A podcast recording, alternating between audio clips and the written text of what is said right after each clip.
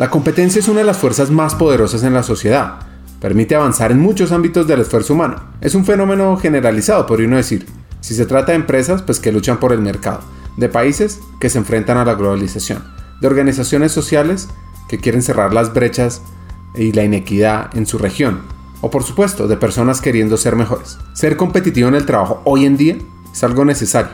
Sin esta, pues no hay empuje, no hay rueda que haga girar el motor, no hay ambición. Y por supuesto, debe ir acompañado de una gran habilidad de colaboración para lograr los resultados en un mundo que se integra, en un mundo de personas.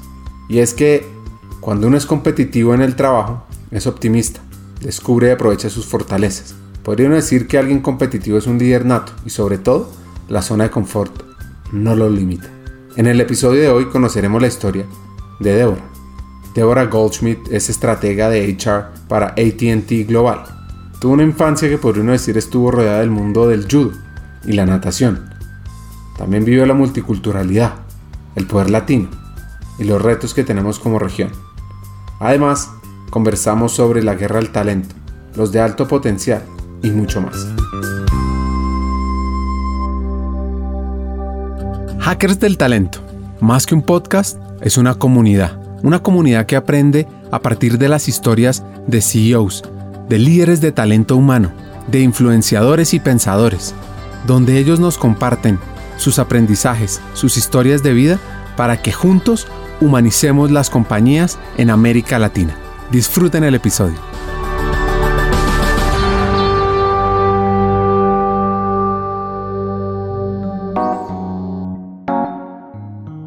Humanizar las empresas, ser estratégicos en el negocio, lograr los resultados, inspirar al talento, hacerlos parte de la organización, pues requiere muchos actores, especialmente del liderazgo y la capacidad de adaptación del área de HR, de people, de talento humano. Te tienes que formar, te tienes que equipar de un equipo de líderes que te puedan ayudar a ti a ser líder. Yo la forma en la que me percibo a mí como líder, en los roles en los que yo soy este, supervisor, donde soy el ejecutivo, por lo menos la forma en la que yo veo es, yo voy a, yo voy a rodearme de los mejores líderes que me pueda rodear. Y voy a rodearme del, del mejor talento que me pueda rodear. Para que a mí me puedan ver como la persona o el líder que les va a quitar los obstáculos de enfrente, cualquiera que ese sea el obstáculo, yo te lo voy a quitar pero tú me vas a decir cómo vamos a delinear la estrategia. Y vamos a tener que participar todos y vamos a tener todos que alinearnos, ¿no? Porque si hay algo que sucede en esta empresa, en ATT, es alineación. Todo es alineación. Todo tu sistema opera bajo un proceso de alineación en todo. El proceso es alineado en todos lados. Lo que compremos, lo que vendamos, lo que hagamos, todo es un proceso de alineación.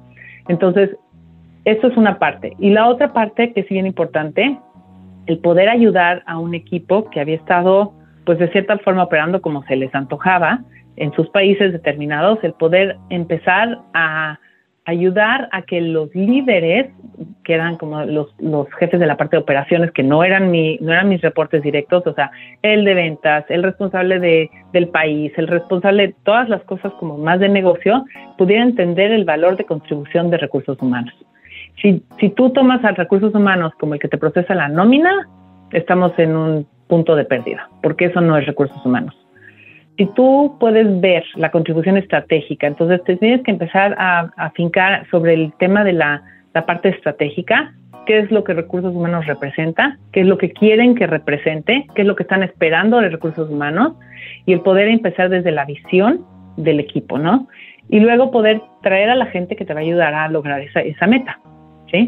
Y luego una vez que sabes eso, el poder determinar, bueno, cuáles, digamos, cuáles van a ser los siguientes pasos o los siguientes, cuáles son las prioridades. Volvemos al tema de las prioridades que ya te había platicado antes. ¿Cuál es tu prioridad? ¿Cuáles son los elementos en donde mayor impacto vas a tener para el negocio? En orden de prioridad. Y después empezar a avanzar con tu agenda, ¿no? Pero necesitas, desde el punto de vista de recursos humanos, vas a necesitar vendedores sea, y el vendedor de recursos humanos, el consultor de recursos humanos, tiene que poder decirte, este es el paquete completo que yo te puedo ofrecer. Pero tú tienes que darme a cambio esto, tienes que invertirle en esto, tienes que ayudarme en esto. Pero esto es lo que yo te voy a vender. O sea, si nosotros podemos ayudarte a llegar allá, esto es lo que vas a tener como solución final, ¿no? Esto es el impacto que puedes llegar a tener en tu organización. Entonces, el poder tener también esa gente que van a ser catalizadores de un cambio. Ahora, un tema importante es, esta empresa es una empresa en donde todos los días hay cambios, todos los días hay cambios.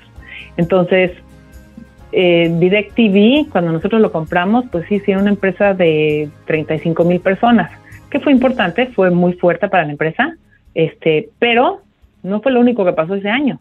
Compramos otras empresas más. Entonces, dentro de seis meses, tu, tu este periodo de, de novato ya expira. O sea, tú ya pasaste a ser antiguo, ya te tuviste que haber adaptado y ya llegamos con el siguiente capítulo. O sea, nosotros no nos esperamos en esta organización. Aquí la gente no se espera y, y viene cambio tras cambio. Entonces, acostúmbrate como empleado de esta nueva empresa que te está comprando, que parte de lo que nos nos denomina a nosotros como empresa es el cambio. Nosotros tenemos que en esta empresa estar acostumbrados así. Es cambio todos los días. Y así como hoy vendemos una cosa, mañana vendemos la otra y pasado vamos a enfocarnos en otras cosas. Porque es, es parte de la innovación que nosotros requerimos como empresa. Es una empresa que está en constante cambio y constante innovación. Entonces el poder ayudar a la gente a acompañar el cambio y no es acompañar dentro de siete meses, es acompañar mañana porque mañana empieza el cambio y porque mañana necesito que empieces. Yo lo veo de esta forma, es como un tarzán que tiene que saltar de un lado de una montaña a otro y en medio está este, tu río con pirañas abajo, ¿no? Entonces tienes una liana y la liana se está columpiando. Tú tienes dos opciones. Te esperas a que la liana pierda momentum y entonces te caes y no te queda de otra. O te vas a aventar cuando la liana todavía se esté columpiando y todavía puedes llegar hacia el otro lado. Y sí, vas a llegar y vas a caer un poquito y te va a costar un poquito de trabajo el balance al principio. Pero una vez que lo hagas todos los días, una vez que lo puedas hacer con los ojos cerrados, entonces te vas a acostumbrar a ese cambio. Pero tienes que, tienes que meterle, o sea, es una parte de inversión de, de mucho de, del tema. Hay gente que está adecuada y hay gente que no. Latinoamérica en general es un, es un lugar en donde la gente es muy apasionada este, con respecto a muchos temas. Eh, y a veces nos cuesta un poco de trabajo porque como somos tan colectivistas, este, nos, a veces nos, nos este, alimentamos el uno al otro muchas veces con esta parte de la pasión. Y a veces muchas veces encontrar el cómo sí lo podemos hacer con esa pasión, cómo esa pasión nos puede ayudar a, a escalar montaña que en muchas otras culturas no se puede hacer. Cerca del año 2000 escribieron una frase que decía la guerra por el talento, que la acuñó Stephen Hawking de McKinsey. Y luego saca un libro donde identificaron una escasez de talento pendiente que tendría un impacto significativo en el desempeño corporativo. Este innovador informe instaba a las empresas a centrarse en sus estrategias para contratar, retener y desarrollar empleados con talento. Lo que pasa es que a medida que la economía se desaceleró en los años siguientes, pues la gente asumió que los desafíos del talento eran cosa del pasado y el entorno actual deja claro que esto está lejos de ser cierto. La guerra por el talento continúa y es el resultado de múltiples factores complejos que se han visto exacerbados por la pandemia.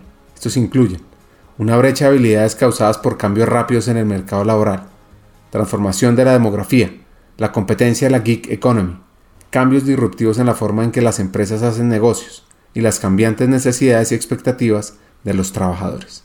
Yo creo que es un tema que ha evolucionado muchísimo, es un tema que no, es más, es un tema que si, si no has notado una evolución, eh, tenemos un problema, o sea, tenemos que empezar a notar una evolución en eso. Eh, hace algunos años te puedo decir, la competencia probablemente nada más, si, estás, si estabas en Bogotá, tu competencia estaba en Bogotá. Hoy en día, tu competencia, uno, no tiene ni la misma edad, ni el mismo género, ni la misma nacionalidad, y probablemente ni siquiera el mismo idioma. ¿sí? Hoy estás compitiendo al igual igual, par a par, con una persona que está en Filipinas, que está en India, que está en Londres. O sea, esa es tu competencia. La competencia hoy en día se ha, este, se ha expandido más y sobre todo con este tema de como remoto, en donde ya las oportunidades no están este, nada más identificadas por el lugar en donde se encuentra la persona. Y es más, ni siquiera es un tema generacional ya. O sea, y tú ya empiezas a ver por ejemplo, tú, tú alcanzas a ver, por ejemplo, estos de Fortune, de, este, de Forbes, por ejemplo, el 40 under 40. ¿Por qué? Porque ahí está el talento. El talento no nada más está en la gente que ha tenido 20 años de experiencia o 50 años de experiencia en una empresa. El talento hoy está en muchas generaciones, está en muchos géneros, está en muchas nacionalidades y a veces incluso en gente que ni siquiera habla su propio idioma. Y así es como tenemos que ver la competencia, o sea, la competencia es este, por todos lados. Y eh, yo creo que uno de los temas como más básicos es el qué tan preparada está la empresa para poder entender que hoy en día pues este tu competencia pues no nada más va a estar ahí y que la gente realmente hoy sobre todo las nuevas generaciones lo último que les interesa es entrar a una empresa para quedarse ahí para toda su vida eso es la otra cosa no las generaciones nuevas están voy a hacer aquí y eh, aquí es hasta donde voy a llegar y después me voy a cambiar y después voy a estar en otros lugares no eh, yo te puedo decir, yo, ¿por qué, he estado los 23 años que llevo en esta empresa? Porque afortunadamente yo no me he tenido que cambiar de empresa para poder experimentar muchas diferentes oportunidades, porque esta empresa es tan grande y con tantas oportunidades que me ha dado esa, los diferentes tracks.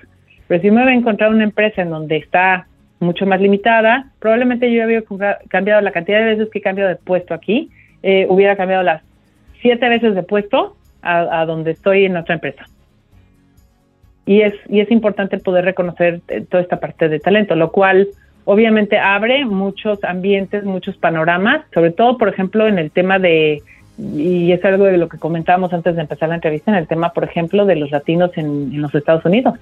O sea, el tema del latino en los Estados Unidos, wow, es un tema, para el que no sepa, es un tema de 3.5 trillones de dólares. Ese es el, el tema es, un, es una oportunidad de negocio. No es un tema de talento, no es un tema de demografías, es un tema de oportunidad de negocio. El que pueda abarcar el mercado latino en los Estados Unidos está ganando una economía que hoy está valorada, creo que es la décima economía a nivel mundial. Nada más ese segmento. Entonces, es importantísimo el poder atender un segmento de negocio, un segmento de población que hoy necesita esas realidades. Es el, el, el, latino en los Estados Unidos está creciendo como una demografía impresionante. Somos los que tenemos los bebés, somos los que consumimos los pañales, somos los que vamos a consumir la tortilla. Y, y yo, bueno, ya, ya este, parte de lo que yo platico mucho, sobre todo en temas este, como más de ambiente de diversidad, los dejo con una historia. Hace algunos años, la tortilla en los Estados Unidos y la tortilla lo pongo como el ejemplo, pero eh, es un producto. La tortilla en los Estados Unidos se podía comprar probablemente hace 20 años en un súper que fuera mexicano o un súper que fuera como un poco más abierto en ese sentido, probablemente en alguno de los otros súperes que, que eran como Walmart, por ejemplo, y lo podías comprar solamente en el pasillo hispano y probablemente había un paquete de tortillas en el súper y que se encontraban en aquel hasta abajo. Ahí es donde encontrabas la tortilla. Hoy en día, la tortilla en los Estados Unidos se encuentra al lado del pan, igual en el mismo pasillo. No se encuentra en el pasillo hispano, se encuentra en el pasillo general del pan. Y hay igual cantidad de tortillas, de variedad de tortillas, que de las que hay de pan. Eso te habla sobre una evolución de una población. Te habla sobre el consumo, te habla sobre la demografía cambiante y te habla sobre una oportunidad de negocio, sobre la necesidad de la diversificación en temas de diversidad, de la diversificación en temas de equidad y de acceso y de inclusión.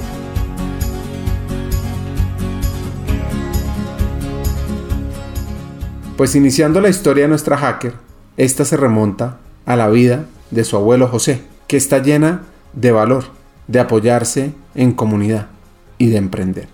La parte de los inmigrantes este, viene de varios lugares. Mi abuelo era un inmigrante este, judío de Hungría que viene antes de la Primera Guerra Mundial, se viene a México en busca de fortuna, en busca de mejores oportunidades, porque las oportunidades allá pues eran bastante escasas, sobre todo en épocas este, preguerra, y se viene con la idea de, alcanzar a sus hermanos que vivían en, en Estados Unidos que ya habían este, hecho la avanzada y se quedaron las ocho hermanas y, mamá en, en, Hungría, ya no tenían papá, vienen a, América pues con, los, con el objetivo de poder lograr una vida mejor para ellos, ¿no? Mi abuelo eh, desafortunadamente y muy afortunadamente está en un barco y se lanza a la aventura, fue el último barco que salió antes de la guerra, este, hacia Nueva York. Y cuando llegaron a Nueva York, ese barco tenía este, una pandemia, estaba este, cuarentenado y había varicela, no, era viruela en el barco. Entonces no los dejan desembarcar a todos los pasajeros que habían hecho esta travesía durante el mar durante varias semanas para poder llegar por fin a su destino, no los dejan bajar y entonces el barco lo desvían a Veracruz y llega al puerto de Veracruz, que es el puerto mexicano, donde vienen pues todos los barcos que no dejan entrar a los Estados Unidos baja. Sus hermanos lo estaban esperando en Estados Unidos y pues él nunca llegó con ellos, él desembarcó en, México. Llega a México con una mano adelante y una mano atrás, sabiendo que tiene que traerse a, su herma, a sus hermanas y a su mamá, este, y que está a costa de ellos y de los hermanos realmente al poder hacerlo, ¿no? Entonces él llega a México y se baja del barco sin saber el idioma, sabiendo que tenía una comunidad de inmigrantes a su alrededor, este, mucho inmigrante judío también, y entonces empieza a pues a buscar oportunidades. Más adelante, este, casualmente esas oportunidades, después te contaré un poquito más de esto, pero tiene una historia interesante porque se va al norte de la ciudad, al norte del, del país, a trabajar en unas minas que se llaman las minas de Cananea en el norte del país y casualmente termina viviendo con el el abuelo de mi esposo, el bisabuelo de mi esposo en la misma casa durante cinco años. Y eso nunca lo supimos hasta que nos casamos, pero bueno, eso es parte de otra historia.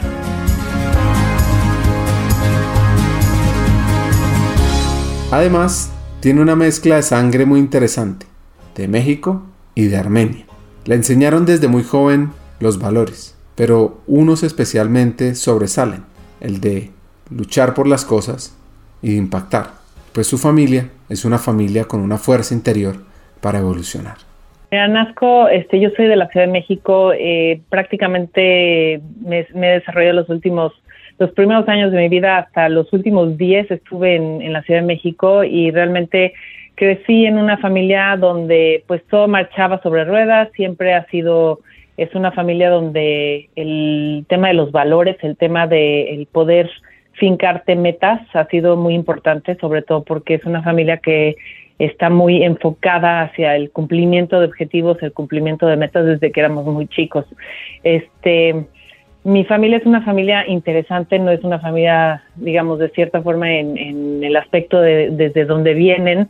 Es una familia de inmigrantes este, que casualmente llegaron a México de, desde el punto de vista de los abuelos. Entonces, crecí con estos valores mucho de, de lucha, de superación, de, del poder vencer obstáculos a costa de todo lo que fuera para poder salir adelante.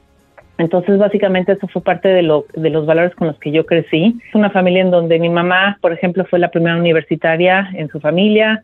Mi papá, sí, sí con estudios obviamente universitarios, pero también participante de Olimpiadas en el deporte del judo, con muchos logros a nivel este, competitivo de forma internacional, con muchos este, roles a nivel público, porque estaba muy involucrado en el tema del deporte en México a nivel mundial, a nivel panamericano, etcétera. Entonces, esto, este tema de el poder experimentar otras culturas, el poder luchar, el poder fincarte objetivos altos, muy altos a veces, este fue parte del, del tema del cómo crecimos. Nosotros tengo dos hermanos, tengo una media hermana también. Fue parte del cómo crecimos como, como familia y cómo realmente hemos luchado para lograr mucho en nuestras metas, ¿no?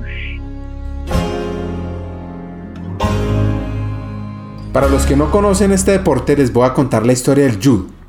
El judo, que significa camino hacia la flexibilidad, lo creó un maestro japonés llamado Higoro Kano en 1882. Era conocido en ese entonces como Kano Ryu Jujutsu y enriquecido por el maestro Kyotsu Mifune después de la muerte de Hirogo Kano, periodo en el que Mifune consolidó la técnica y la elegancia con la que se conoce al judo hoy en día. Kano recopiló la esencia técnica, las proyecciones, luxaciones, inmovilizaciones, estrangulaciones, desarmes y golpes, y temas de táctica, cuáles eran los desplazamientos, las transiciones, los métodos de respiración. Y esto lo sacó de dos de las escuelas clásicas de combate cuerpo-cuerpo japonés medievales, adaptándolas a la simulación de un combate deportivo en tiempo real. Nótese que hasta finales del siglo XIX estas técnicas eran enseñadas sin entrar en combate activo, pues varias de estas, como las luxaciones a las rodillas, a la cadera, el cuello o la columna, pues se consideraban un poco peligrosas para ser incluidas en un formato deportivo. Pues Kano experimentó, seleccionó y estructuró las técnicas que podían aplicarse en un combate deportivo sin un alto riesgo de lesiones.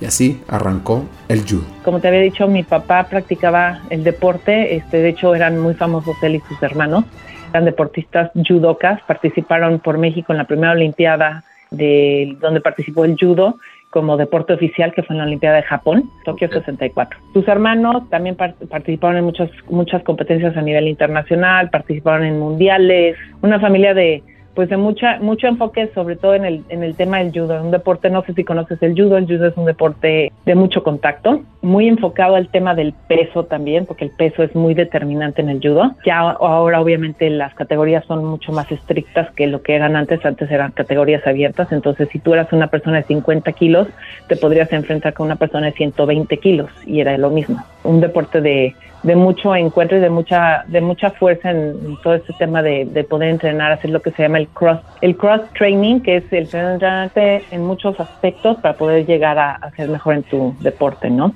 Eh, una familia en donde el, el, deporte para nosotros formó un aspecto muy importante, tanto el deporte como el estudio, porque por parte de mi mamá el, el tema del estudio era importantísimo.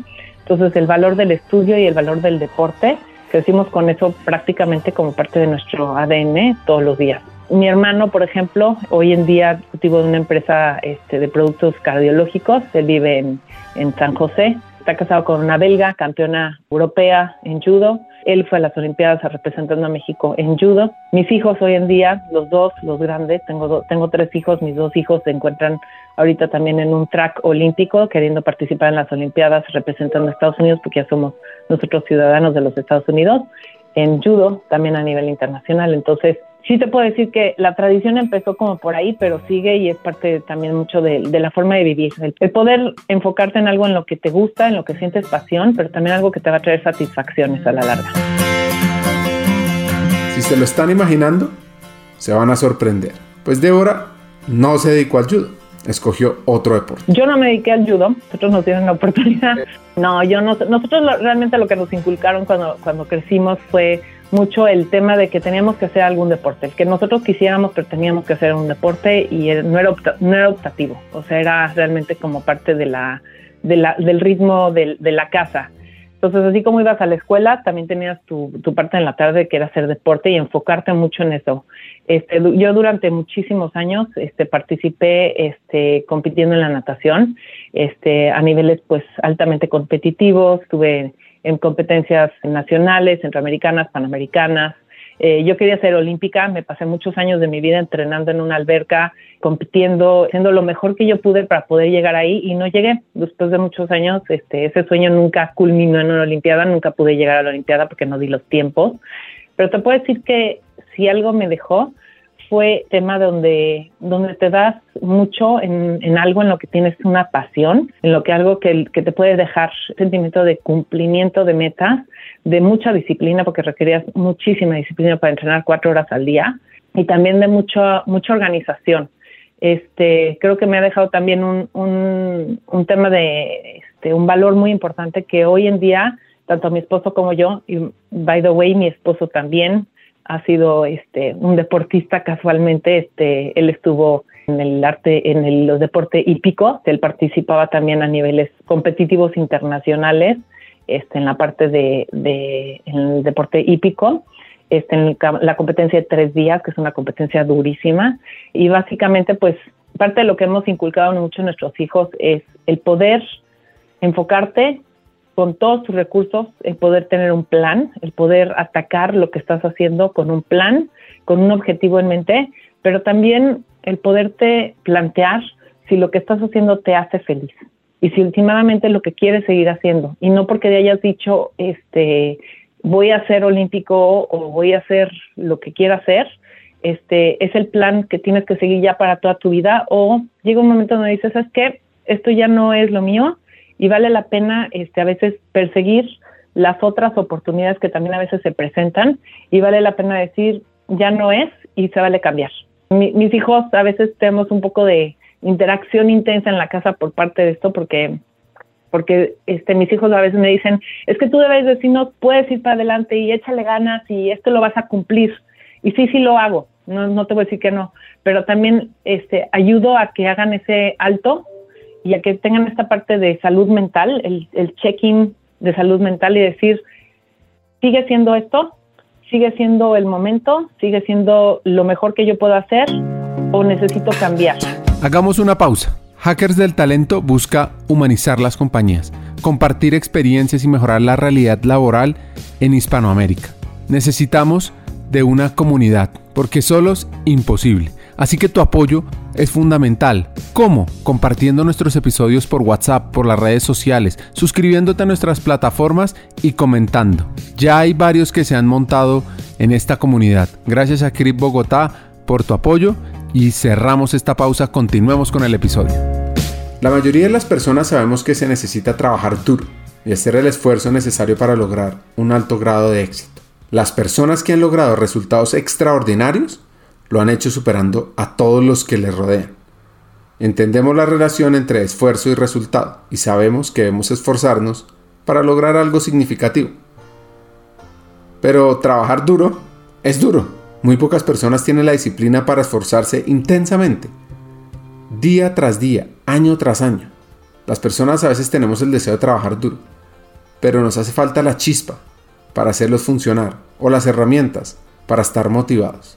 Incluso, cuando uno intenta trabajar duro, se puede distraer, dejar que la mente divague y tener sesiones de trabajo práctica ineficaces. Y cuando eso sucede, pues el desarrollo de las habilidades sufre y nunca se alcanza el potencial. A pesar de no conseguir ir a unos olímpicos, el gran sueño de cualquier deportista de alto rendimiento, esto a Débora le dejó algo aún más importante, y es poner en práctica el músculo del esfuerzo constante para alcanzar los objetivos. Pero, pero, pero. Mira, el tema sí, sí, sí fue difícil en algunas épocas de la vida, yo creo que sí, este, porque sacrificas muchísimo. Pero también eh, mis primas, este, con las que realmente crecí también muy, eh, tenemos un grupo familiar muy cercano con los primos, entonces como mis primas también nadaban, entonces como que todos éramos como un pack familiar, completo en donde todos estamos siempre en las competencias, o sea, nuestro ambiente era este la natación, o sea, mis amigas más íntimas eran de la natación. Este sí tenía amigas muy buenas que siguen siendo mis mejores amigas de la escuela también. Entonces teníamos como nuestra esta esta doble vida en donde una parte era la natación, pero otra parte también era tu, tu vida privada. A veces juntar esas vidas era difícil, sobre todo en, en las épocas como de la, la adolescencia era dificilísimo porque era muy fácil para mí decir, bueno, pues tengo una fiesta de 15 años y voy a la fiesta de 15 años, este, me acuesto a las 2 de la mañana, me despierto a las 5, me voy a entrenar, no hay ningún problema. Y yo no entendía en ese momento el por qué mis papás me decían, bueno, es que si vas a una, no vas a ir a la otra. Para mí era como, bueno, ¿cuál es el problema? O sea, duermo tres horas, entreno y el fin de semana pues me recupero, o sea, no hay ningún problema. Hoy en día que ya soy mamá, te puedo decir que eso no sucede.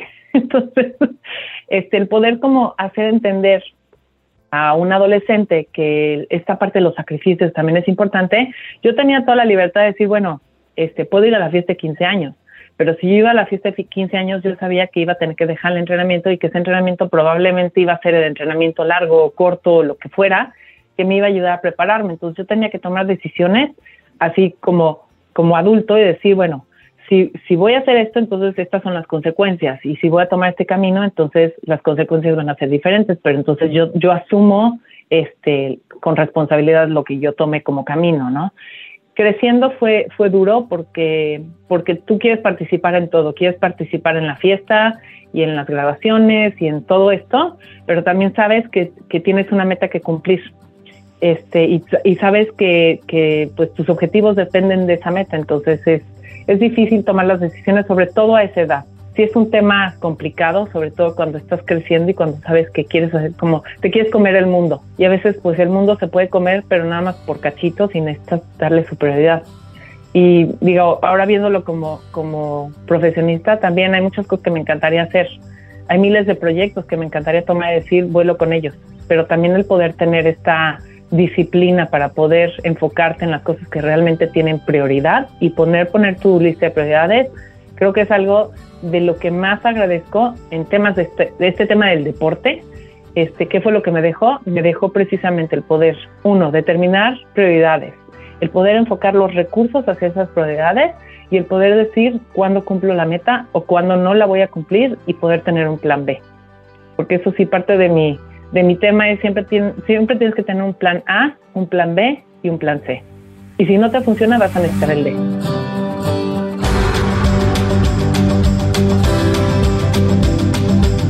Esto me recuerda al valor del sacrificio, que podemos definirlo como la capacidad de superar las dificultades con algo de esfuerzo. Este valor es aquel esfuerzo extraordinario para alcanzar un beneficio mayor, venciendo los propios gustos, intereses o comodidad. Y es que el esfuerzo se puede definir como el empleo energético del vigor o de una actividad del ánimo para conseguir algo venciendo dificultades. Siempre es posible hacer un esfuerzo extra para alcanzar una meta. Debemos tener en mente que el sacrificio, aunque suene drástico el término, es un valor muy importante para superarnos en nuestra vida, por la fuerza que imprime en nuestro carácter. Compromiso, perseverancia, optimismo, superación, servicio, son algunos de los valores que se perfeccionan a un mismo tiempo. Por eso, el sacrificio no es un valor que sugiere sufrimiento y castigo, sino una fuente de crecimiento personal. Y en la vida de Débora llega ese momento de tomar una decisión radical, eso que ella llama pasar del plan B al C, al D y más. Sí, tengo que tomar una decisión de decir, bueno, eh, mi carrera como competidora ya no llegué a la Olimpiada, yo ya no me podía esperar otros cuatro años para poder llegar a la siguiente. Mis sueños pues también tienen que seguir en, cuestiones de eso y tengo que ser bien, bien eh, fuerte porque pues es un momento donde dices, bueno, llevo tantos años, tanta dedicación, me dejó todas estas cosas, pero llega un momento donde dices, tengo que cambiar y ya tengo que seguir otro track porque ya me toca vivir otra parte de mi vida. Entonces, dejar esa parte fue durísimo, fue, fue parte de un ajuste, yo creo que de los más fuertes que he vivido en mi vida, porque tuve que dejar por completo este nivel competitivísimo de natación y en poder empezar a enfocarme a lo que venía después, a lo que era disfrutar digamos, los últimos años de, el último año de preparatoria, el poderme enfocar en mi graduación, el poder terminar una carrera y empezar por ahí y saber que voy, voy a seguir haciendo ejercicio, pero ya no a ese nivel tan competitivo, ¿no? Entonces, fue una transición como de cambio de vida así súper radical. Mis papás también fueron como también muy este, importantes en esa etapa para poderme acompañar, para poder ayudarme a cambiar esa parte de vida donde yo no estaba. Y en, en esa parte donde obviamente toda esta parte de la vida personal que yo llevaba, que a veces no, no necesariamente era parte de la natación, era el poder también empezar a valorar, a complementarlo y a crecerlo y a poderme enfocar en crear este, y cimentar obviamente lo que van a ser mis amistades para, para este, ya mi vida futura, ¿no? Poder crear un mundo en donde pues mis nuevas interacciones eran el poder integrarme una parte social que pues yo de cierta forma había dejado a un lado por el sacrificio que haces por el deporte. Entonces, es el poder integrar esas dos partes que, que, es, un, es un challenge, este, un reto importantísimo y, y una parte importante donde necesitas mucho apoyo. Necesitas mucho apoyo porque pues es, es parte importante de la transición a ser adulto. Y el poder también decir, esta parte este, estuvo increíble, pero, pero ya pasó. Entonces hay que seguir con la siguiente etapa.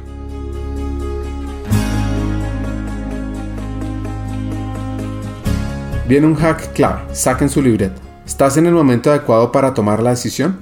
Siempre que te enfrentes a un reto piensa en eso, porque eso te permite realmente ser mucho más estratégico y claro con las cosas que necesitas hoy y a futuro. Bueno, volviendo a la historia, la influencia de la curiosidad de su madre, que le encantaba la psicología, la impactó. A mí me encantaba el derecho, me encantaba la psicología, me encantaba el tema de la administración también. Entonces, este, buscando las carreras, buscando las opciones de, mi track, este, identifiqué una carrera que, que se llamaba, bueno, había obviamente la carrera normal que era la administración de empresas, que era así como que lo más popular en aquel momento, todo el mundo quería decir administración de empresas o administración de empresas turísticas, en aquel momento era así como súper wow, o mercadotecnia. Pero a mí no me daba esa parte de la gente que yo tenía, pues de cierta forma ese gusanito de querer explorar la parte de la psicología también. Entonces, este, investigando, y eso es un, es un consejo que, que doy mucho, sobre todo a estudiantes, el poder determinar, a veces no tienes que determinar desde un principio, depende del plan en donde estés. O sea, por ejemplo, yo ahorita mis hijos aquí en Estados Unidos, puedes tomar tronco común y te puedes echar, echar tronco común durante dos años y no hay problema. Pregunta, ¿estás en el mejor momento de tu vida para poder tomar la decisión de qué es lo que vas a hacer el resto de tu vida? Probablemente no. Y si te puedes dar un poco más de tiempo, dátelo en mi momento yo no podía darme el tiempo porque sí tenía que entrar en la carrera en la que tenía que entrar, en la que me estaba inscribiendo. este, porque así eran los planes de estudio de México.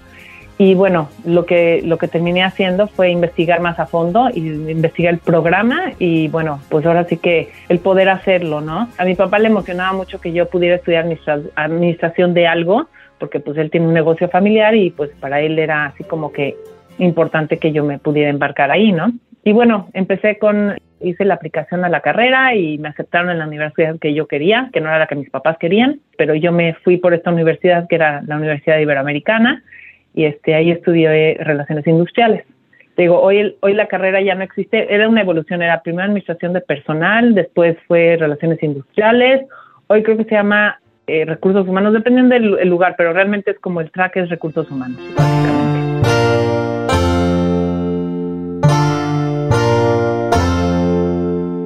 El conocimiento y la educación son la base de todas las cosas que podemos lograr en la vida, ¿cierto? Los maestros brindan el poder de la educación a los jóvenes de hoy dándoles así las posibilidades de un mejor futuro.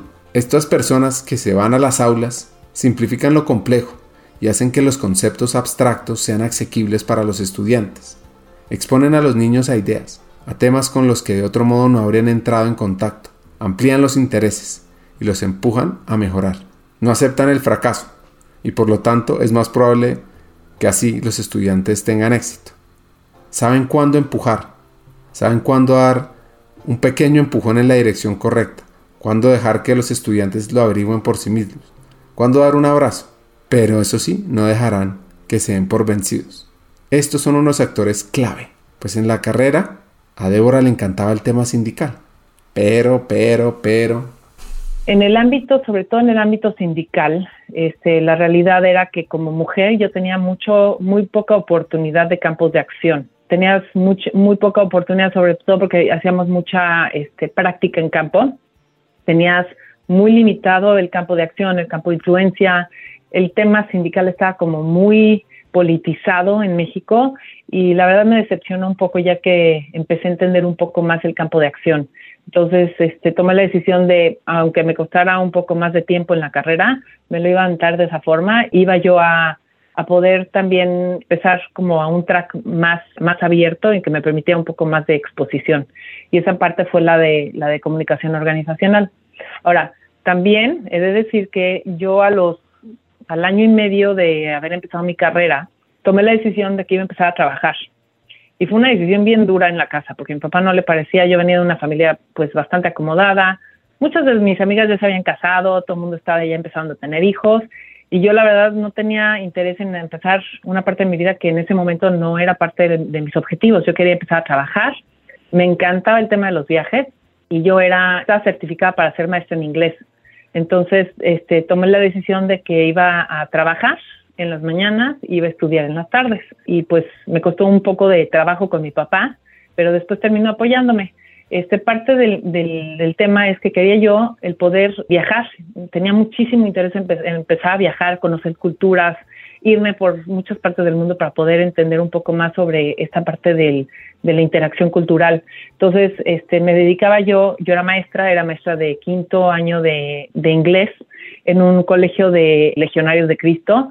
Yo nunca había ido a una escuela religiosa, ni tampoco venía de una familia religiosa, entonces fue un, un shock un poco cultural para mí.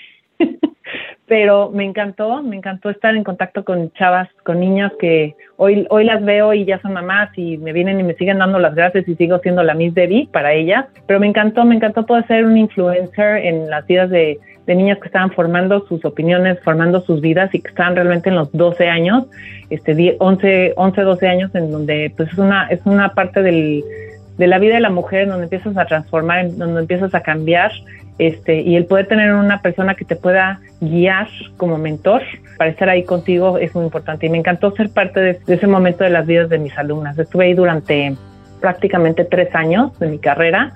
Este, me encantó, fue muy duro porque me metía de verdad unas, unos horarios durísimos. O sea, yo estaba, estaba yendo a trabajar en las mañanas, terminaba, este, agarraba algo de comer, me iba a la universidad, estaba en la universidad hasta las 10, a veces 11 de la noche, terminaba, me iba a la casa a hacer tarea y la siguiente mañana me iba a trabajar otra vez y así eran todos mis días. Eso sí, llegaba el verano y en el verano este, yo tomaba todos mis ahorros de todo el año y me iba a viajar, y me iba a viajar a, conocer culturas, a conocer el mundo, porque no, no, había suficiente mundo para que yo no me lo acabara, ¿no? Entonces me encantó esa parte también de poder disfrutar de, del fruto de mis, de mis, este, de mi trabajo y de mis esfuerzos.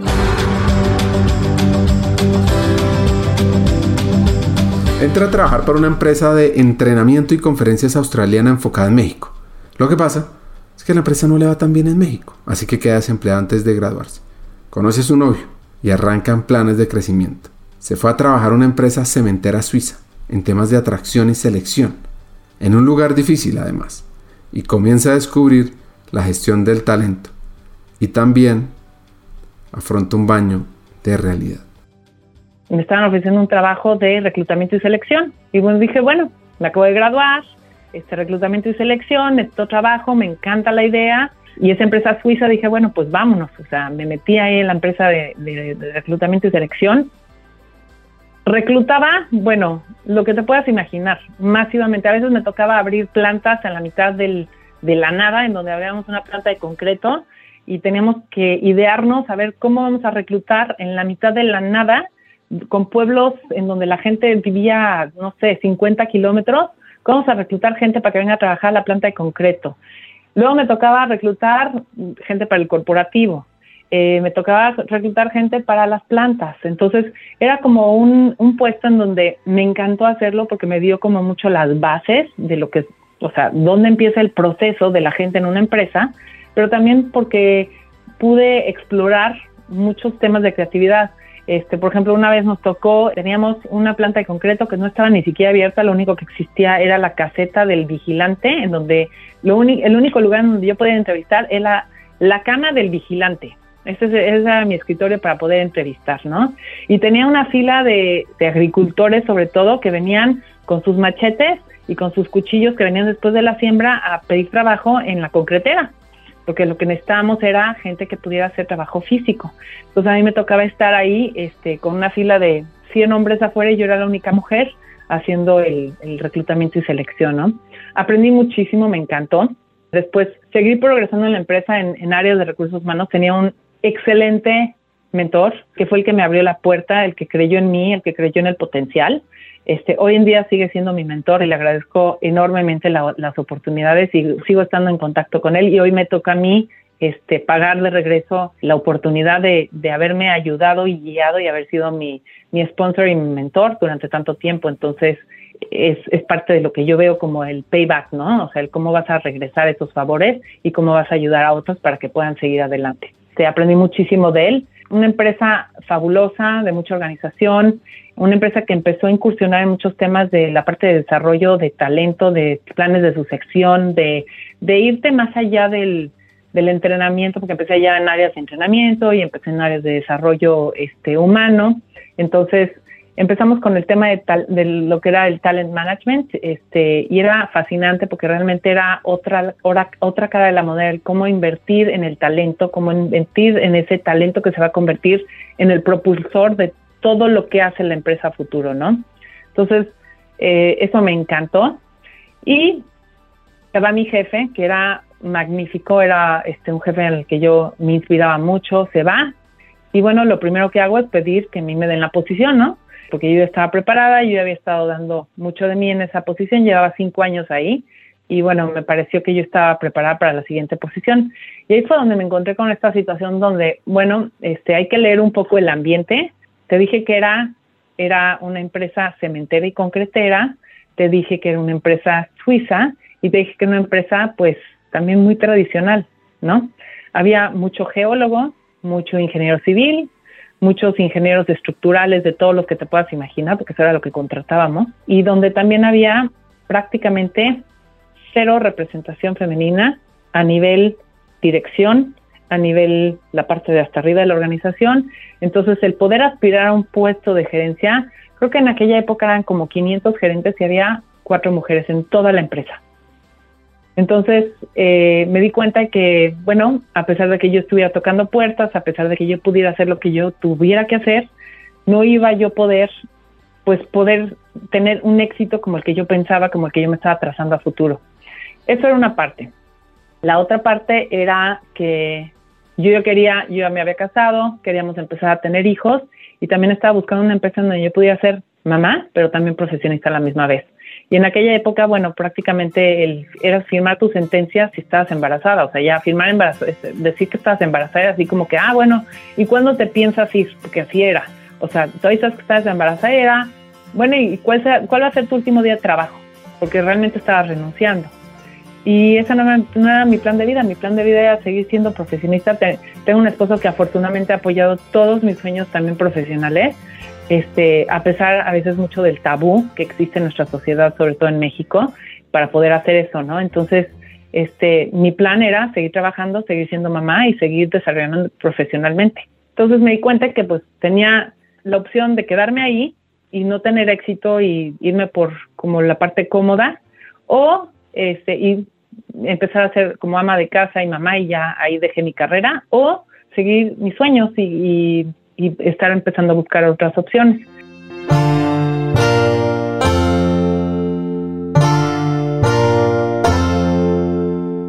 Hay que leer un poco el ambiente. Entonces, ¿qué decidió? Ella quería trabajar en multinacionales. Hablaba inglés, alemán y un poco de portugués.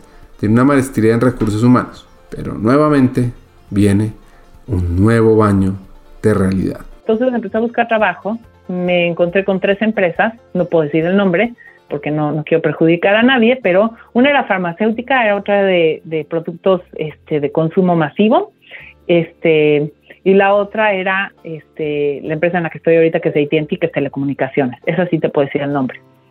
Y bueno, participé en los procesos, todo esto, este, y las tres me extienden una oferta a la misma vez casualmente, en el mismo momento en que me están extendiendo la oferta, yo me hago un examen, así como hoy te haces el examen de COVID, en ese momento me hice un examen y me di cuenta que estaba yo embarazada.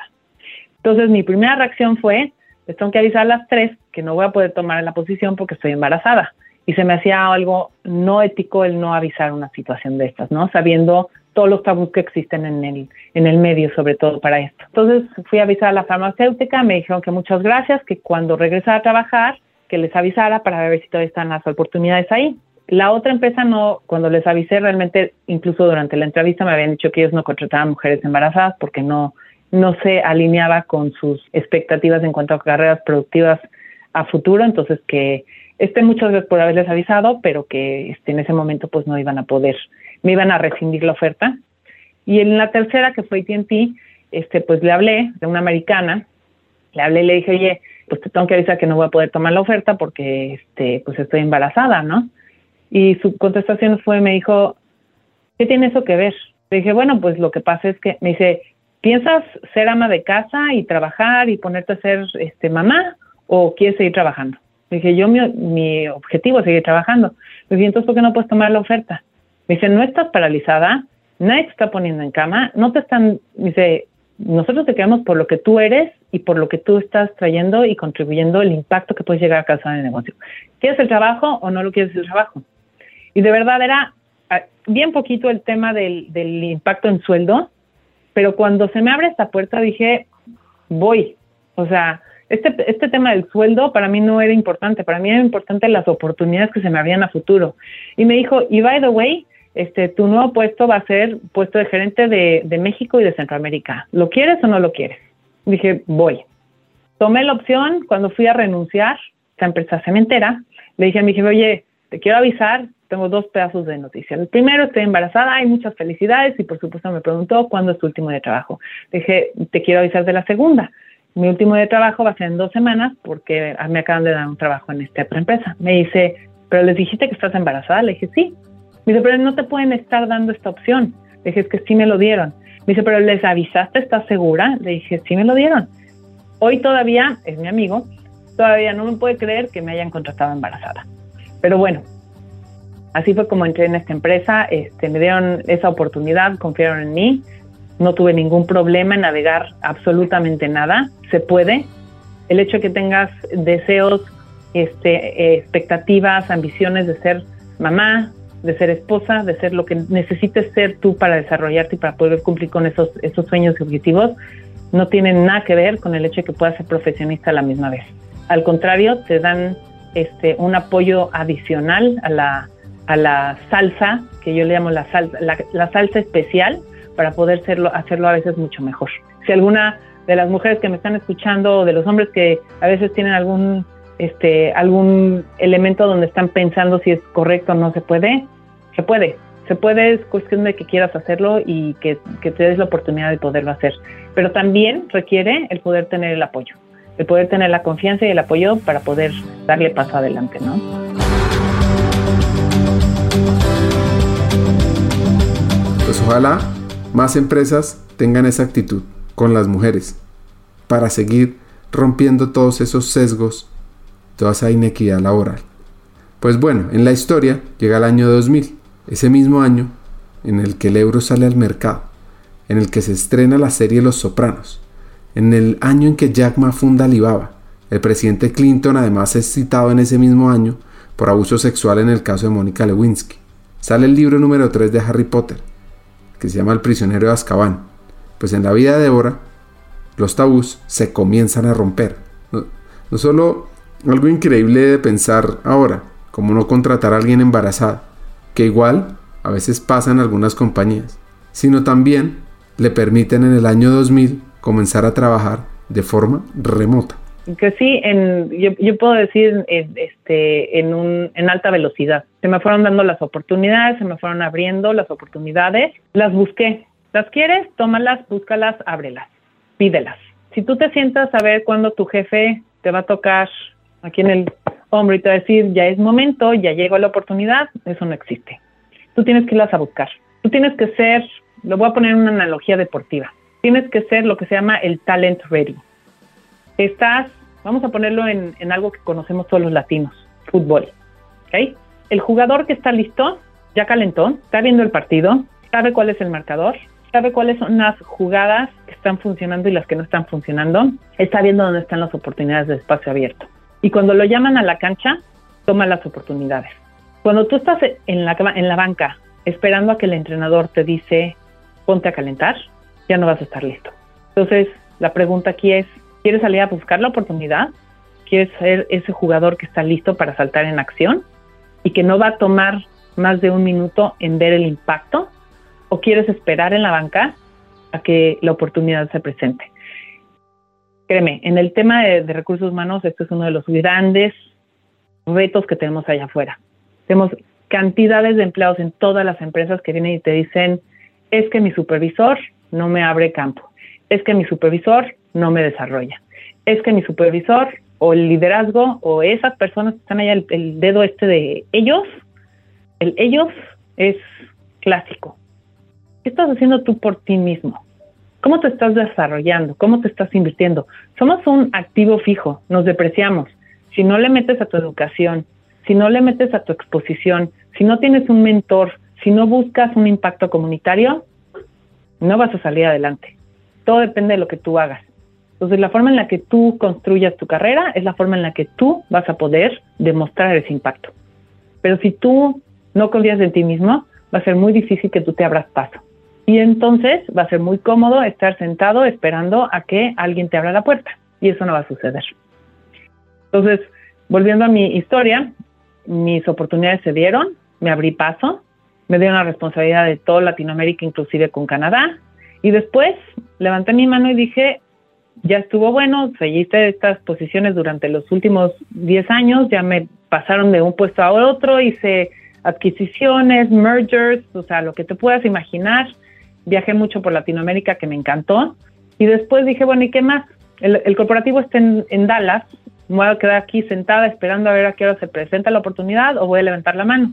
Y pues levanté la mano, levanté la mano, eh, quería estar en el corporativo, quería experimentar no nada más la operación internacional, que la operación internacional no es lo más grande del negocio, sino la parte del corporativo, en donde en el área de recursos humanos tienes lo que son los centros de excelencia, lo que llamamos los centros de excelencia, que es, por ejemplo, entrenamiento, que es la parte de transformación digital, que es la parte, por ejemplo, de talento, de lo que es selección y reclutamiento, o sea, todo lo que son centros de excelencia.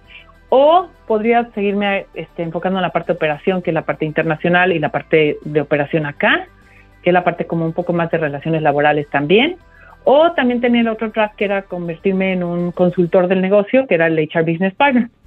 Entonces tomé la oportunidad que se me presentó que me encantó, fue la parte de talento, parte de, responsable de talento por la empresa. Estoy hablando de que es una empresa, en aquellos momentos era una empresa de 350 mil empleados, no es una empresa pequeña. Es una empresa que genera billones y billones con B de bueno, de dólares todos los años. Entonces, la responsabilidad de un programa de desarrollo de altos potenciales en la empresa no es mínimo. Son inversiones de millones de dólares en el talento.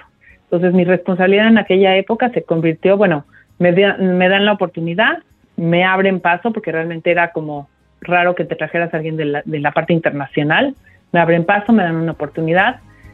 Como familia, una oportunidad increíble, pero también una oportunidad que implicaba muchísimos sacrificios.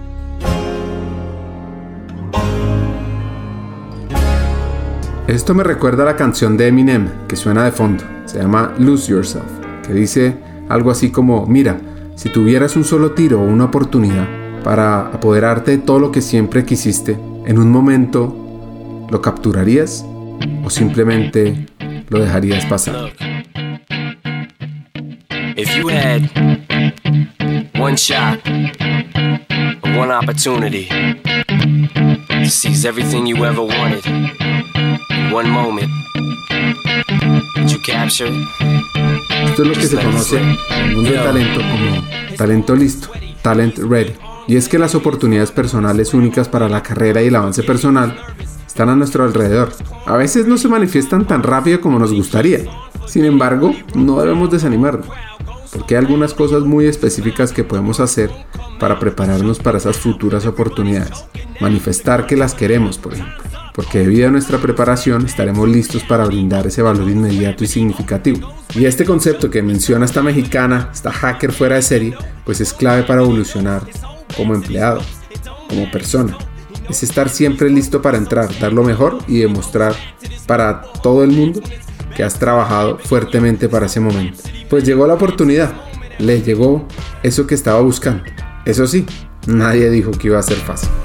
Eh, ¿Te acuerdas que te había dicho de esta oportunidad en, la vida donde pues tuve que cambiar radicalmente cuando, cuando dejé la natación y todo eso? Bueno, yo digo que en esa época eso me preparó para poder estar este, lista para esta, ¿no? Entonces, muchos temas, obviamente, el dejar a la familia. Yo no tenía nadie viviendo aquí en Texas, tenía una amiga y era todo lo que tenía.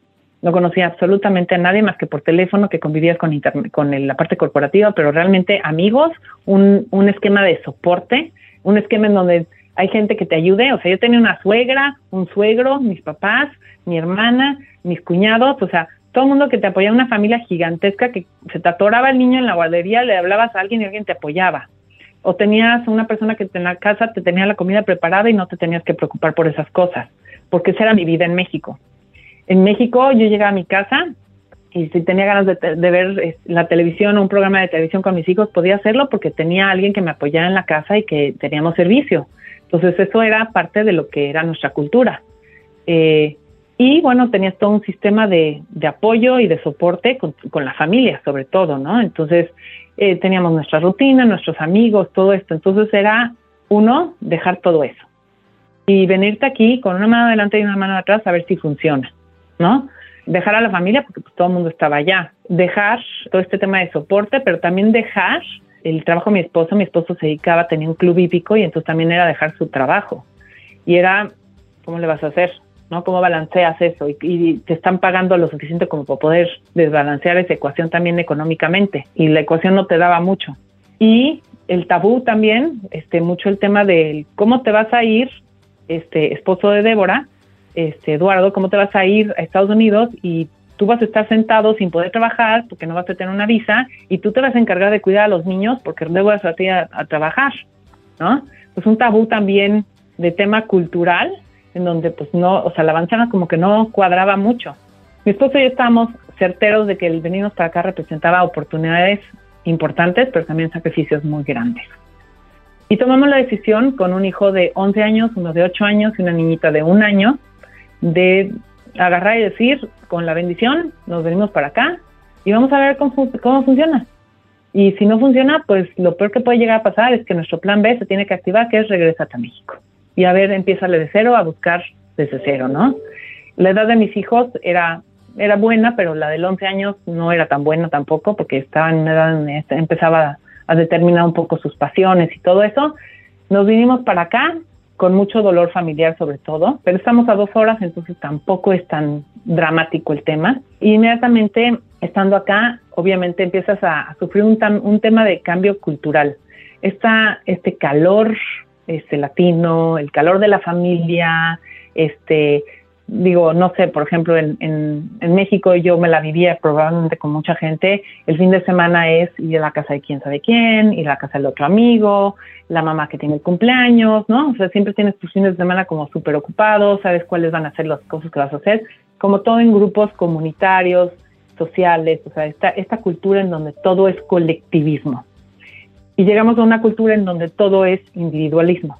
Entonces, esa fue así como la primera el primer shock así que dices, wow, o sea, aquí cada quien marcha para su carril, cada quien sabe qué es lo que quiere lograr y cómo lo quiere lograr.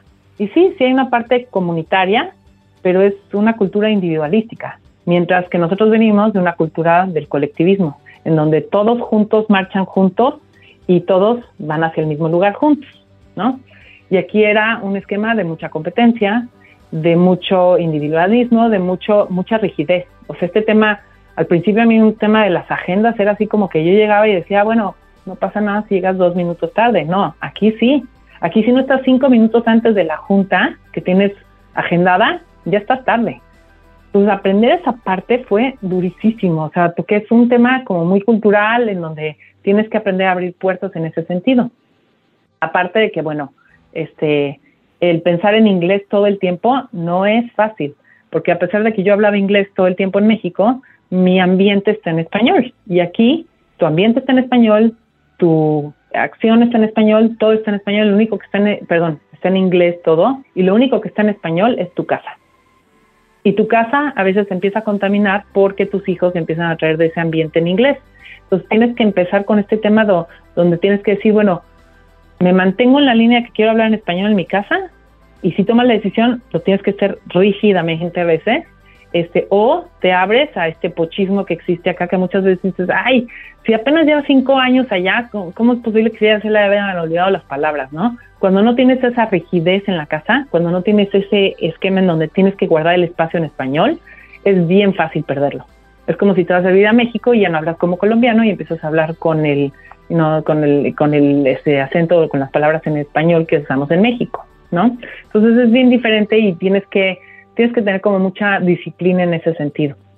El tema cultural nos cuesta un rato, al principio fue muy difícil, necesitábamos como mucho apoyo, nos echamos mucho la mano, fue, fue duro, fue, fue duro navegar esos primeros años y bueno, un tema importante para nosotros que fue como un gran diferenciador es el tema de la, del ambiente. Desafortunadamente nosotros vivimos en México en un ambiente en donde pues la situación de cierta forma no es, no es muy positiva a veces en, en algunos aspectos, sobre todo la parte del estrés ambiental, esta parte del crimen, esta parte de la burocracia, esta parte de, de que llegas y, uy, no, joven, ¿cómo la ve? No se va a poder, ¿no? Todo esto acá no sucede, acá es totalmente diferente. Aquí es, tú llegas con tu papel a tiempo, llegas con el de este a tiempo y pasa, no, no hay de que, uy, no, vamos a ver a ver cómo le hacemos, ¿no? Eso no existe acá. O sea, todo este tema de, que todo es complejo, acá es todo fácil. Sí, aquí no es de que, a ver, no, vengas a dar una vuelta en dos semanas y a ver si llega el licenciado para que a ver si le damos la firma. Eso aquí no existe. Es, tú llegas aquí, te presentas con un papel y pasa. Y no estás esperando el, no, a ver si se pudo, a ver si no se pudo. O sea, eso acá fluye.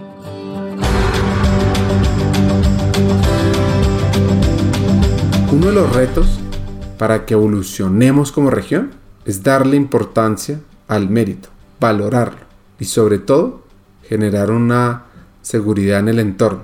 Pues esto le sucedió a Débora. Por supuesto, hay un lado bueno de vivir cerca a tu comunidad de apoyo, pero... Sí, no, no, no. Y es a ver si tienes un contacto y todo es a través de contactos.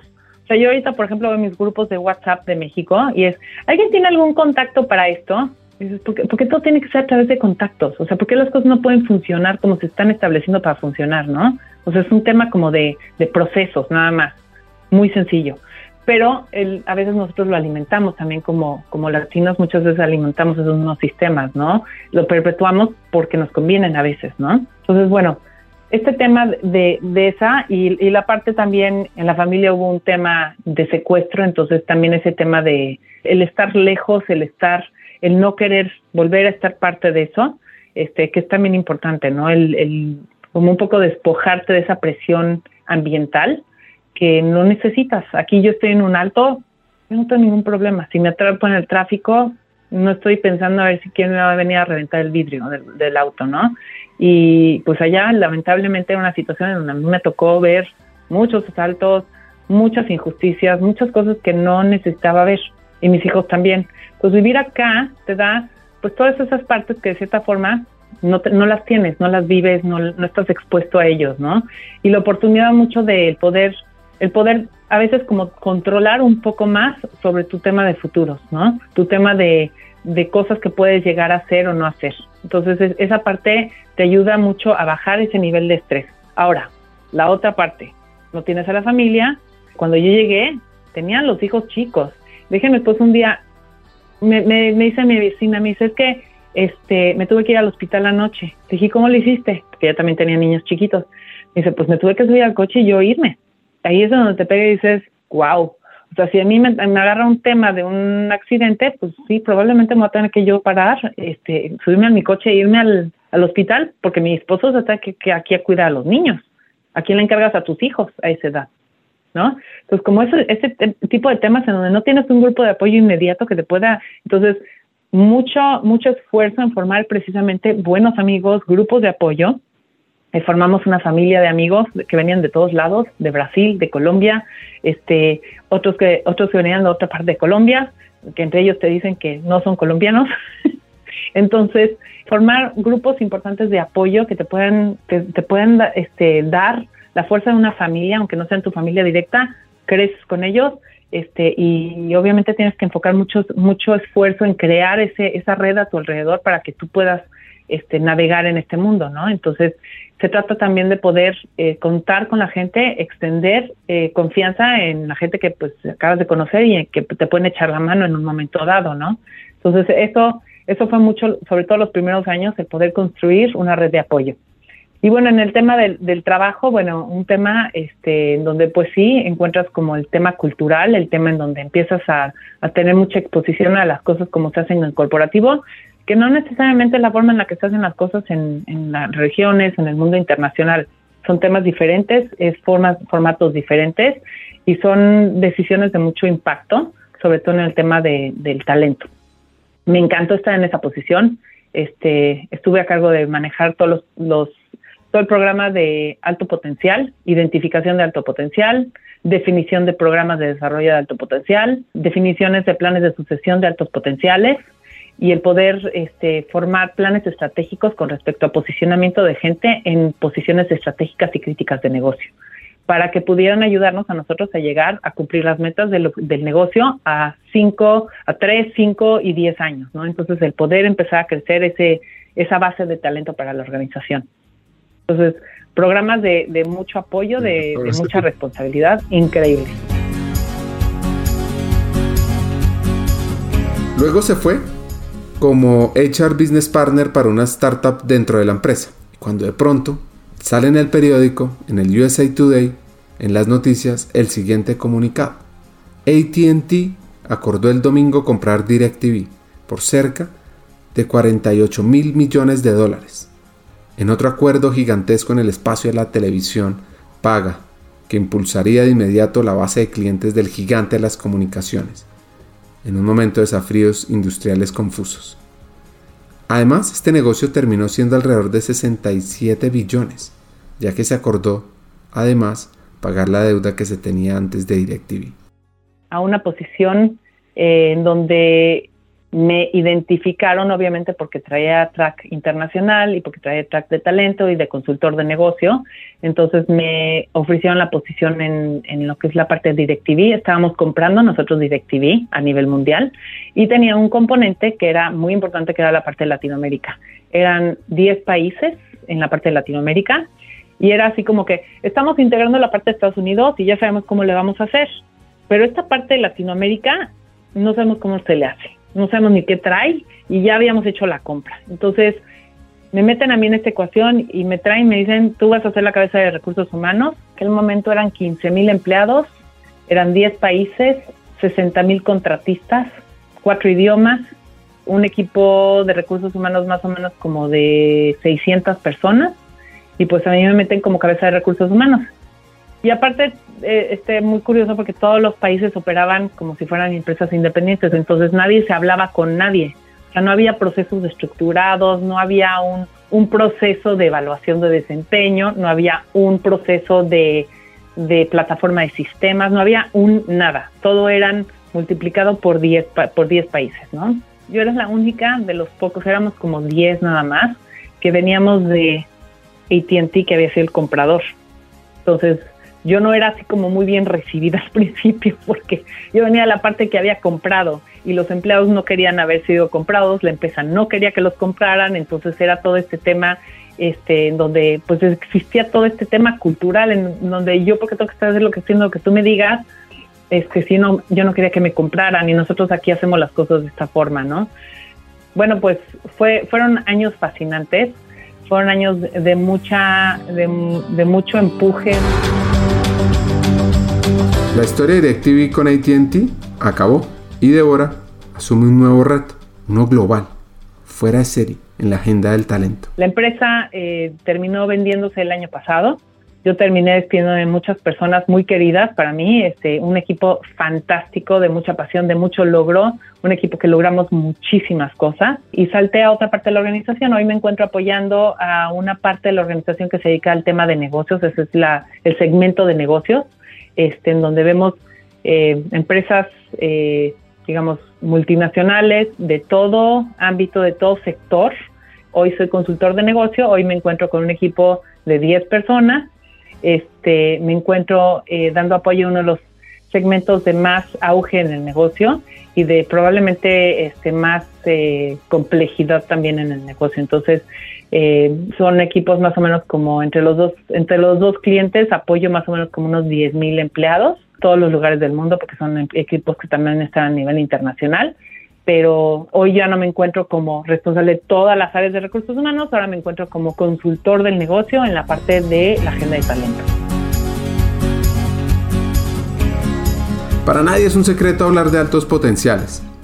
Lo interesante es analizar cómo lo trabaja Débora desde lo más simple hasta lo más complejo y evolutivo. ¿Cuál es el enfoque en el tema de talento de la empresa? Si tú tienes una empresa en donde todo es al día, probablemente tu tema de altos potenciales no sea una parte de la agenda tan relevante. El tema de, las empresas que pueden alcanzar, por ejemplo, a plantearse objetivos 3, 5, 10 años, eh, vale la pena analizar un poco hacia dónde va la empresa, qué es lo que va a hacer en ese, en ese, digamos, rango de tiempo, cuáles son los objetivos de la empresa en cuestiones de qué es lo que queremos vender, cómo lo queremos vender, de qué forma, cuál es nuestro mercado objetivo, toda esta parte estratégica de, de lo que es, digamos, la, el futuro de la empresa.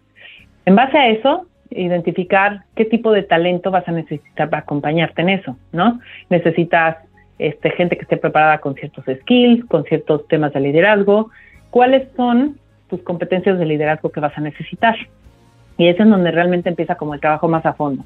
¿Cuáles son las competencias de liderazgo que necesitas para poder llegar a ese punto? ¿no? Entonces, eh, y, eso debe ser un, tema de constante evolución, porque cuando la empresa replantea sus propuestas eh, este, estratégicas a futuro, debe de replantear también qué tipo de talento necesita, qué tipo de líderes va a necesitar acompañar y cuáles son los valores o cuáles son las competencias, y no son, no son competencias técnicas, son competencias de liderazgo que vas a necesitar para acompañar a toda la empresa a llegar allá, ¿no? Entonces, ¿qué es lo que necesitas? O sea, no sé, por ponerte un ejemplo, necesitas integridad, necesitas este, construir relaciones o necesitas valorar, por ejemplo, el tema de, no sé, por ejemplo, tener eh, conocimiento amplio sobre el tema financiero del negocio, no sé, todo depende de la empresa. Entonces, en base a lo que son las competencias de liderazgo, puedes empezar a identificar decir, ok, ya que sé qué es lo que voy a medir o cómo lo voy a medir y qué es lo que voy a querer, entonces puedes empezar por identificar dónde están, qué es lo que tenemos, cuál es mi mapa el día de hoy, con qué cuento. Y tienes que empezar a poder determinar cómo vas a evaluarlo. Hay empresas que lo hacen mediante, por ejemplo, evaluaciones muy profundas. Hay otras empresas que lo hacen mediante procesos que incluyen temas de evaluaciones, más temas de apreciación y calibraciones de talento. Todo depende de la empresa, ¿no? Entonces, el poder plantearte el mecanismo para, poder identificar. ¿Cada cuándo vas a hacer identificación del mecanismo? Y una vez que los identifiques y que tú digas, bueno, ¿es, un número o es la gente o son números que yo distribuyo en la organización o, o, realmente quiero lo mejor de lo mejor? Quiero saber quiénes son los mejores de los mejores. Una vez que identificas, identificar qué es lo que vas a hacer con ellos. Eh, en mi experiencia, en mi opinión, creo que lo más importante es una vez que los identificas, hay tres pilares que no te pueden fallar en, ese plan a futuro. Es tu, ¿cuál va a ser tu componente de educación? ¿Qué es lo que quieres educar? ¿En qué los quieres educar? Los quieres educar en, por ejemplo, en educación profunda financiera, este, educación profunda en producción, no sé, ventas, ciclos, no sé, lo que sea. Entonces, ¿qué es lo que vas a hacer en la parte de educación? ¿Qué es lo que necesitas? Asegurarte que esa gente que tú estás identificando como tu talento futuro tenga. Segundo, ¿qué es lo que les vas a dar como de experiencia? ¿Qué experiencias van a ser las indispensables que tengan en tu empresa ese talento para poder llegar a ese plan futuro? ¿Sí? Voy a poner un ejemplo. Hay empresas que determinan que el poder tener una experiencia sí o sí en el área de ventas es importantísimo. Porque si tú no tienes la experiencia en área de ventas, entonces no puedes entender todo el proceso que implica este, el desarrollo de productos, etcétera, etcétera. O voy en una farmacéutica. Tienes que entender un proceso de desarrollo de, no sé, de medicamentos y cómo funciona, patentes, no sé. ¿Me entiendes? Entonces, ¿cuáles son los procesos que sí o sí, cuáles son las experiencias que sí o sí tú vas a necesitar que alguien tenga? ¿Sí? Necesito que los líderes que vayan a acceder a posiciones de vicepresidencia de futuro tengan manejo de equipos grandes. ¿Qué son los equipos grandes? No sé, 500 personas, 200 personas, no sé lo que sea. ¿Sí? Que tengan conocimiento del mercado latinoamericano o que tengan conocimiento del mercado de distribución de los pañales o no sé. ¿Sí? Entonces, determina cuáles son esas experiencias básicas que tú sí o sí vas a requerir y entonces, si no las han tenido, si esa gente no las ha tenido, entonces, ¿cómo vas a hacer para que las tengan? Porque lo tienes que meter. ¿Sí? Y después, la exposición. Este, ya determinamos cuál es la educación, ya determinamos cuál es la experiencia, ahora, ¿qué exposición van a tener? Si van a tener mentors, si van a tener sponsors, si van a tener una exposición en cuestiones de un proyecto, que les vas a encargar un proyecto de miles de millones de dólares y que tú van, vas a, van a ser los líderes porque ya tienen todos estos elementos. Este, los vas a meter en equipos de Scrum para ser este, líderes de ciertos proyectos ágiles, no sé, o sea, lo que tú vayas a decidir. Pero poder tener como esas bases para poder enfocar el talento, para poder enfocar esas personas, porque es gente en la que tú estás invirtiendo. Así es como lo tienes que ver. Es gente en la que tú vas a invertir, porque esas personas las tienes de predeterminadas para ciertas posiciones en la empresa.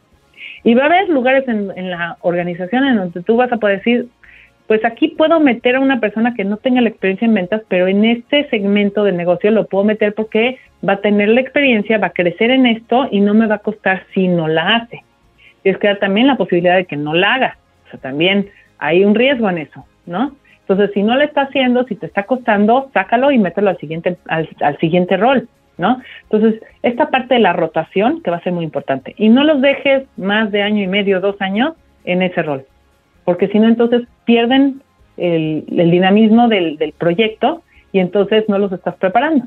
Entonces, estás, es una inversión, es como, eh, ¿qué quieres? ¿Quieres meterte a la bolsa para ganar dinero mañana o quieres meterte un maratón para ganarlo a futuro? Entonces, esto es como lo tienes que ver, como un maratón, es un maratón de talento. Entonces, una vez que inviertes a futuro, puedes saber que, no sé, Ricardo va a estar listo en tres años para poder asumir este puesto de vicepresidencia, ¿sí? Porque le vamos a haber dado todo esto, ¿sí? Y se vale que en algún momento determinado, durante el camino, puedas decidir, bueno, sabes que Ricardo ya no fue, porque a Ricardo le falló esto y porque dio indicios de esto, porque no tiene interés o porque lo que sea, ¿no? Cambio de, de track, se vale también. Entonces, ¿qué vamos a hacer? ¿Vamos a meter el reemplazo? ¿No lo vamos a meter? Ahora, estos planes no son planes que surgen de un área de recursos humanos y eso es bien importante. Estos planes tienen que estar vinculados a la dirección general del negocio. Si la dirección general de negocio no está dispuesta a invertir, no te recomiendo que vayas eh, a perseguir un plan de alto potencial, porque entonces no vas a contar con el apoyo desde el equipo de liderazgo que está planeando la empresa a futuro. Es un tema que a veces se nos olvida y empezamos como a crear planecitos por aquí y lo primero que tienes que hacer es planteártelos de hasta arriba. Si tú tienes el apoyo de una dirección, las cosas fluyen. Si no lo tienes, entonces primero ve y trabaja en eso y después puedes poner en marcha planes como más, con más ambición. Para ir cerrando el episodio, aquí vienen una serie de consejos para la vida que nos deja esta hacker mexicana. Creo que el mejor consejo que me han dado es el poder hacer el alto, el poder evaluar y determinar si lo que haces te sigue haciendo feliz. Y si no lo es, entonces toma la decisión y haz una lista de las cosas que tengas que hacer para poder cambiar eso y poder perseguir últimamente tu felicidad. Porque no estamos aquí, este, todos sabemos que, y sobre todo con los últimos dos años, sabemos que nuestra vida no está garantizada. Entonces, haz, lo que tengas que hacer para poder ser feliz y pleno en lo que estés haciendo. Ese es el, mejor consejo. El, consejo que doy muchas veces en muchas oportunidades, porque tengo muchas oportunidades de, esto, es, vuelvo al tema de las oportunidades. Las oportunidades no llegan, las oportunidades las buscas. Pero te voy un, te voy a dar un consejo. Si tú pones tu cabeza y la bajas y te pones a trabajar súper, súper duro, nadie lo va a ver. Tú tienes que levantar la cabeza y hablar sobre tus logros, porque tu competencia sí lo está haciendo, porque la persona que te va a ganar ese puesto también lo está haciendo. Entonces, si tú quieres sobresalir, si tú quieres lograr una meta, si tú quieres hablar sobre las grandes cosas que haces, no bajes la cabeza y lo digas en silencio o nada más se lo digas a tu jefe. Tienes que ponerle un, se dice moño en, en español, en México, un moño, porque esto es un regalo. El cumplimiento de tus metas es un regalo. Ponle un moño que sea brillante, que sea rojo o el color que más te guste y haz lo que luzca. Porque esa es la forma en la que tú hablas sobre tus cumplimientos, sobre tus objetivos y sobre lo que estás logrando. Si tú no lo haces, me lo hace por ti. Conversar con alguien de alto potencial, competitivo, como Débora es fascinante. Le dejo muchas lecciones de vida sobre estar listo para aprovechar las oportunidades, tener objetivos, competir, conocer culturas, romper sesgos y mucho más. Aquí vienen mis tres hacks. El primero, debemos generar estrategias de corto, mediano y largo plazo para atraer al mejor talento y especialmente para enfrentarlos a retos fuera de serie, para que quieran estar por fuera de la guerra del talento. 2. Debemos construir la disciplina, el trabajo duro, la dedicación. Es algo que necesitamos trabajar desde nuestras raíces en la familia como con nosotros mismos para evolucionar como latinoamericanos en este mundo tan competitivo. Y tres, hay que estar listos para aprovechar las oportunidades, trabajar día a día, leer, aprender, conectar, conocer, retarse y mucho más. Hasta un siguiente episodio y sigamos hackeando el talento.